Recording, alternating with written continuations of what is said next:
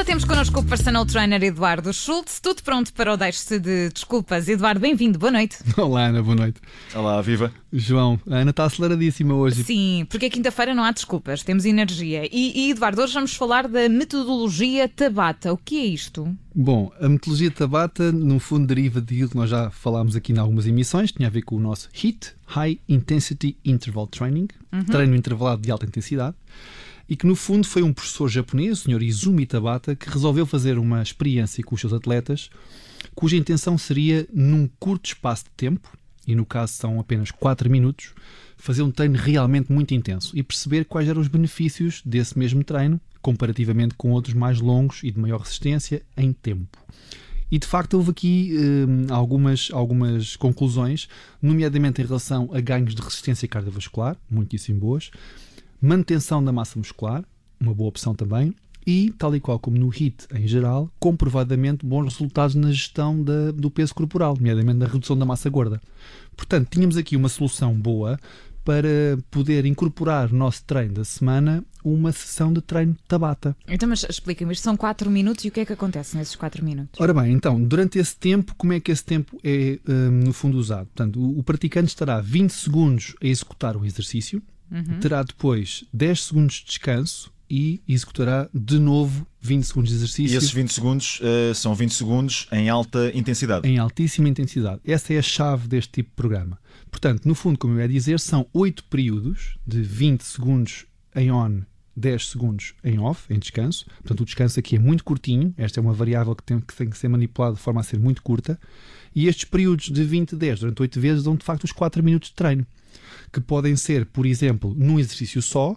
Imagine que escolhíamos, por exemplo, flexões, uhum. em que fazemos 20 segundos de flexões no máximo que nós conseguirmos, descansamos 10 segundos, voltamos a fazer 20 segundos e assim sucessivamente os tais 8 períodos. 8 vezes. Mas pode ser exercícios diferentes também. E pode ser criado um circuito com exercícios mais variados. E se calhar aí a minha sugestão seria uh, findado esse período de 4 minutos, visto que passamos apenas uma vez por cada exercício, podemos depois repetir esse mesmo circuito durante outros 4 minutos, de forma a fazer várias vezes o mesmo exercício. Mas agora temos que ter em conta aquilo que nós falamos aqui muitas vezes, que é se é para todos, eu direi não. Não pela intensidade, porque é preciso garantir que o praticante está apto a fazer este tipo de exercícios com esta intensidade. Portanto, é possível e é hum, preferencial verificar se o praticante está apto, primeiro, a executar aquele exercício em particular, depois está fisicamente apto a fazê-lo naquela intensidade e até do ponto de vista psicológico, porque é suposto chegar uma fadiga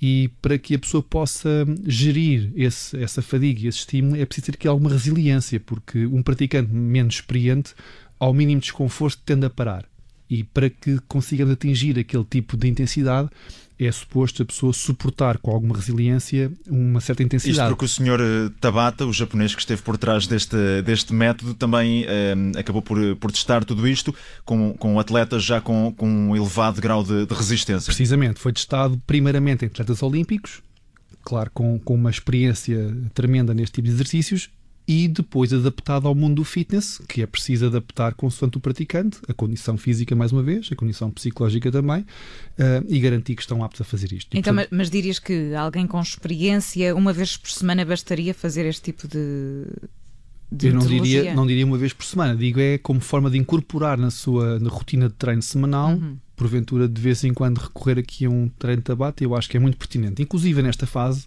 nesta fase antes do Natal, em que já se sabe que os jantares de Natal vão acontecer, as cheias de Natal vão acontecer e, portanto, há de facto um consumo calórico superior, não, não há dúvidas nenhumas disso, nem é agora que nos, que nos devemos preocupar com essas restrições alimentares. E, portanto, visto que há alguns excessos, é de facto uma boa estratégia para tentar equilibrar entre aquilo que nós consumimos e gastamos e aquilo que nós estamos de facto a, enfim, a a usar nas, nos nossos jantarinhos de Natal. Sim. Fica esta mensagem também, cada caso é um caso, peça sempre o aconselhamento ao profissional eh, que percebe. Isso sempre. Agora tem, tem, aqui várias vantagens, mas também tem aqui alguns cuidados a ter. Por exemplo, a vantagem claramente é ser um treino rápido. E, portanto, para aquelas pessoas que dizem, oh, eu não tenho tempo de treinar, portanto, aqui temos uma boa solução, como viram, uh, em 4 minutos pode acontecer muita coisa boa.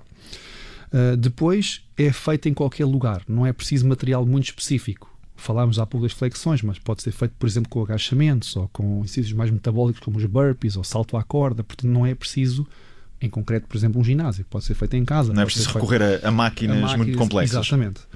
Um, há um aumento metabólico muito grande neste tipo de exercícios, pela intensidade que é emprego. E, portanto, há aqui uma repercussão pós-treino que permite, então, a tal vantagem na gestão da massa corporal e, no caso, da perda de massa gorda. Portanto, claramente aqui estas são as grandes vantagens. Em relação aos cuidados a ter, há pouco falamos na, na avaliação inicial, que é sempre fundamental, mas eu destaco duas questões aqui.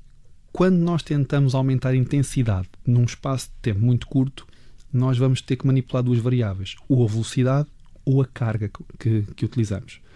E quando falamos de aumentar a velocidade, podemos estar aqui a incorrer o risco de perder algum controle uhum. sobre o movimento. Portanto, é preciso garantir que o praticante, naquele registro de velocidade, tem controle sobre o movimento. E o mesmo em relação à carga. Garantir que a carga está acertada para aquele tipo de esforço, para que aquele praticante em particular possa fazê-lo também em segurança. Portanto, é preciso ter este cuidado neste tipo de exercícios muito intensos, porque, repito, a chave desta metodologia é intensidade. E, portanto, é uma, é uma ótima opção, desde que nós consigamos controlar tudo aquilo que nós falamos agora. É, de facto, uma, uma metodologia a experimentar, aconselho vivamente. É, de facto, muito intenso. Pode ser muito específico se quiseres trabalhar um músculo só ou um grupo muscular só e desenhar, então, um exercício. Ou pode ser mais variado e até uh, criar aqui uma dinâmica de grupo em que neste circuito as pessoas vão rodando sobre os exercícios e naqueles 20 segundos a trabalhar e depois quando colocam a fase de descanso podem alternar o exercício fica fazer assim uma, um género de uma small group class que é, é, muito giro. Metodologia Tabata foi o nosso tema de hoje. O personal trainer Eduardo Schultz está sempre na Rádio Observador neste dia da semana, a esta hora. Eduardo, obrigado, até para a semana. Obrigado também, bons treinos.